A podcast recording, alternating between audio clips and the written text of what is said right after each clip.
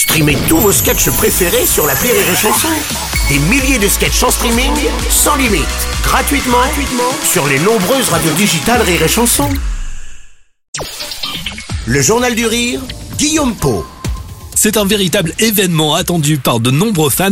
Vendredi soir, Grégoire Ludig et David Marseille seront de retour sur TF1 pour une grande soirée. Le Palma Show présentera à 21h10 ses nouvelles parodies, mais aussi des fausses pubs et même des faux clips autour d'un casting prestigieux. En attendant, et pour patienter, il passe la semaine avec nous dans le Journal du Rire. Salut Grégoire, salut David. Je suis très heureux de vous recevoir aujourd'hui et tout au long de cette semaine dans le Journal du Rire. On va passer cette semaine ensemble chaque jour à 13h pour parler de vous évidemment et puis de cette soirée de dingue qui On nous attend. une semaine ensemble. Une semaine ensemble, c'est pas beau Ça va être peut-être un peu long, J'ai pas pris mais assez d'affaires. Il y a tout ce qu'il faut ici. hein. Bon, très super, bien. bah, on a les duvets, on a les lits, Impeccable. il y a une des cafette. caleçons de rechange. Eh oui. Le Palma Show est de retour vendredi soir à 21h10 sur TF1 avec une grande soirée sur laquelle nous allons revenir tout au long de cette semaine. Vous êtes dans quel état d'esprit tout d'abord les garçons à J-4 de cette diffusion On est euh, très détendu parce que euh, c'est une émission qu'on a écrite avec nos, nos co-auteurs Adrien Léveillé et Sébastien Stork euh, dans une détente totale, Ouais. en On s'est rigolant. amusé, on s'est Voilà. vraiment amusé. Bon enfant, c'est le terme qui Ouais, est beaucoup bien utilisé. moi, Ouais, exactement. Voilà, décomplexé aussi, j'ai envie de dire. Donc, Donc, on euh, a hâte, non, là, on, on, est, commence on a à hâte. être un peu excité. Ouais. C'est un puis- an de boulot, donc euh, on est content que ça sorte. C'est un an de boulot. avec- Ouais, voilà. Ouais, ouais. Ouais. Des parodies, des faux clips, des fausses pubs aussi, c'est ce qu'on va découvrir vendredi soir. Lorsque TF1 confie un prime time au Palma Show, on a carte blanche.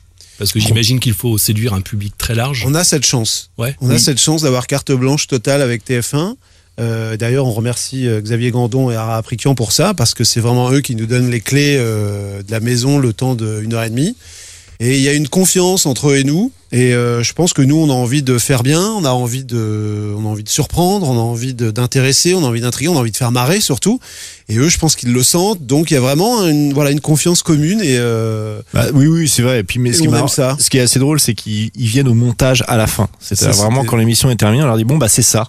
Donc ça arrive que sur certains sketchs, ils se prennent la tête dans les mains en se disant mais c'est pas possible.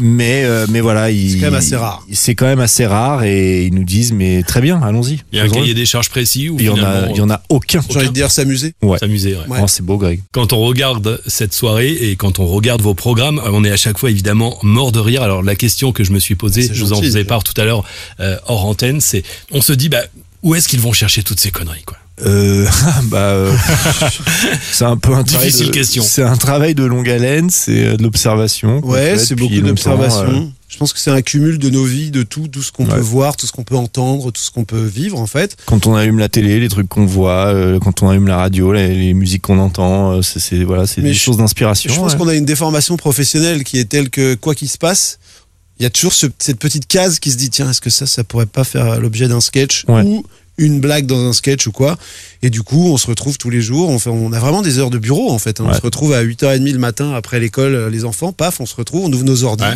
Et toute la journée, on se dit tiens, qu'est-ce qu'on fait? Tiens, j'ai vu ça, toi t'as vu ça. Tiens, hier j'ai eu rendez-vous chez le dentiste, il était comme ça. Moi j'ai fait ça.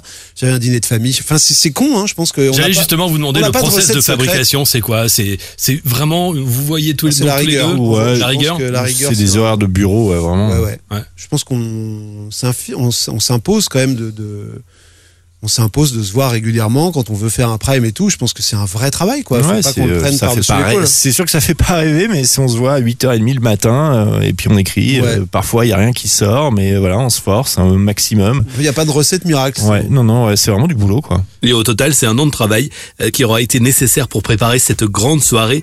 Elle sera à découvrir vendredi soir sur TF1. Alors vous allez voir, c'est drôle, c'est même très très drôle.